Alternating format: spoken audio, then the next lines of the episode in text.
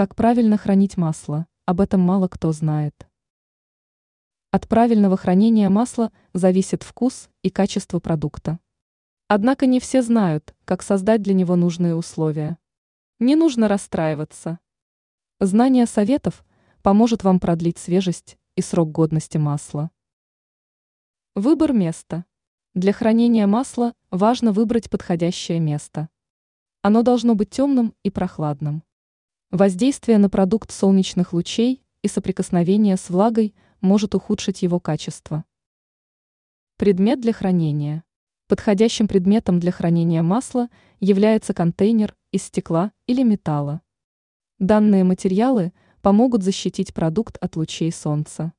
Также важно плотно закрывать упаковку, иначе масло может начать портиться. Использование этикетки. Чтобы перед глазами всегда была информация о сроке годности, важно наклеить на упаковку этикетку.